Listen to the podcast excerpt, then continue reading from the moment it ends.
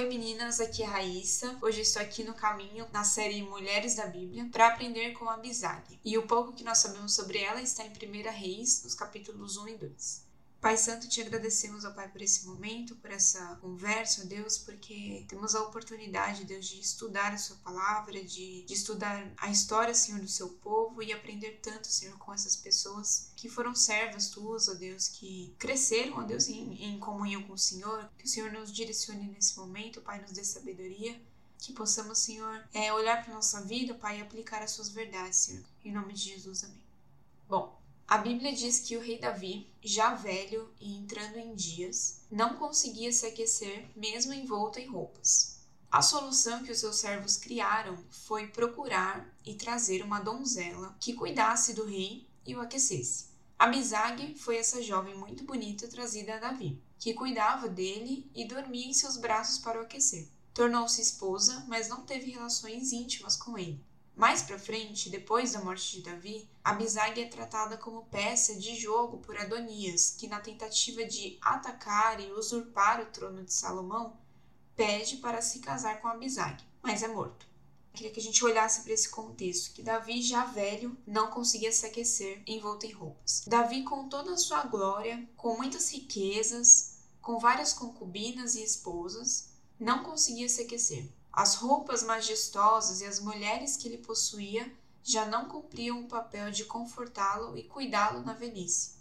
Abisag é um exemplo de mulher amável, humilde e fiel. Se dispôs a amar, sem murmuração ou repúdio, o velho Davi. Amou de pronto quem não era sua família. Se humilhou a servir e cuidar do rei quando nenhuma de suas mulheres o fez, e foi fiel até o fim de seus dias. E o que nós podemos aprender com a Bizag, né? Olhar para essa história e trazer algumas reflexões para nossa vida e algumas questões para a gente se questionar como a gente tem agido, né? Seja dentro da nossa casa, seja com amigos, seja com pessoas da nossa igreja, no nosso trabalho, na nossa vida. O que nós podemos aplicar com um exemplo de Abizag? Podemos dizer que estamos dispostas a amar e servir de forma humilde e fiel àqueles que precisam, mesmo que não devamos nada a essas pessoas? Estamos dispostas a amar e servir não porque devemos uma compensação pelo que as pessoas fazem por nós, mas em resposta sincera de gratidão e louvor ao que Deus fez em nós? De fato, Abisag foi essa mulher. Ela era bonita, jovem, mas ela foi chamada a ser esposa de um rei que estava em vias de falecer e ainda assim ela se dispôs a ficar com ele e a cuidar da melhor forma possível. O que isso significava para Abisag é que estando o rei velho e ela sendo chamada para isso, provavelmente ela não teria mais filhos. Ela seria cuidada e acolhida como esposa de Davi pelo sucessor, mas ela mesma não teria descendência.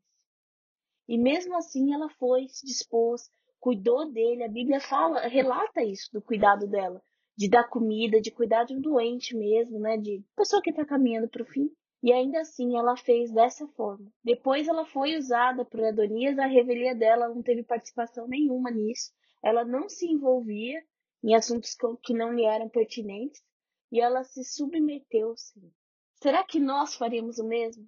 Será que no auge da juventude ser chamada para cuidar de uma pessoa que está caminhando para o fim da vida, sabendo que vai ser um relacionamento que vai requerer só cuidado e doação da sua parte, Será que nós faríamos com a disposição que a Pisac fez?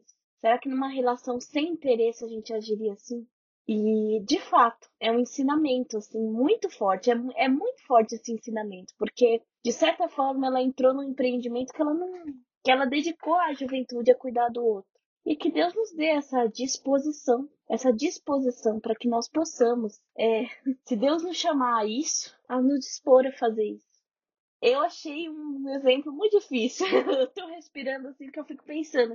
Nossa, será que eu me disporia a isso como a Bizarre fez? É um texto que passa tão batido, né? Mas olha o exemplo dessa mulher pra gente. A vontade de Deus às vezes é muito difícil é, sobre a perspectiva humana. Que nós possamos nos dispor a amar, servir, sem compensação, às vezes ao custo de um filho, de uma, né, da, da vida que se esperava para uma jovem bonita como ela. E ela se dispôs mesmo assim. Eu acho interessante que muitas vezes, né, enquanto a gente lê essa passagem, a Abisag em si passa batido, né? A gente foca em outras partes da história. É a questão do rei Davi, ou depois a briga que, que acontece com Adonias, né? O fato dele pedir lá a Betseba para interceder a favor dele, para que ele conseguisse se casar com ela e tudo mais. E passa batido por ela, né? E olha que exemplo. Se a gente para para realmente pensar e refletir sobre a vida dela.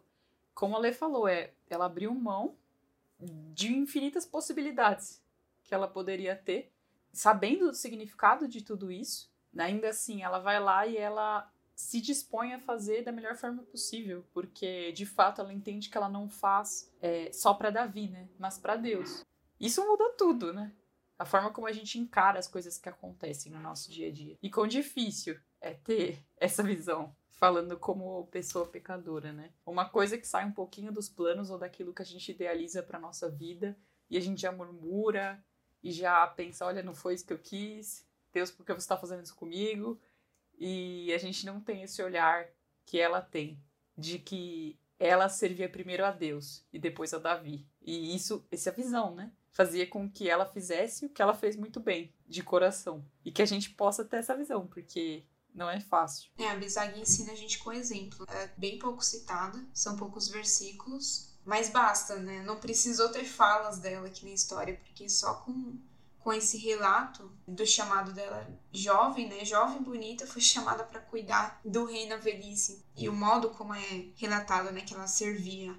Só desse relato de como ela se posicionava, como ela fazia as coisas bem, né? Não fazia de forma forçada, murmurando, só esse relato já ensina a gente. Então não precisou de discussões, de fala, não precisou de nada polêmico para ela ensinar a gente, né? E trazer algumas coisas que a gente pode aplicar na nossa vida também.